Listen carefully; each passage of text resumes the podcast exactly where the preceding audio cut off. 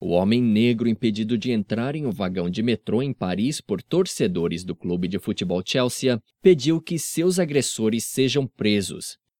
Identificado pelo jornal francês Le Parisien como Soleimani, de 33 anos, o homem deu uma entrevista dizendo não ter ficado surpreso com a atitude dos torcedores. Segundo ele, o racismo é algo com que convive diariamente. Segundo o francês, policiais apareceram na estação para averiguar o incidente, mas queriam apenas ver se não havia brigas.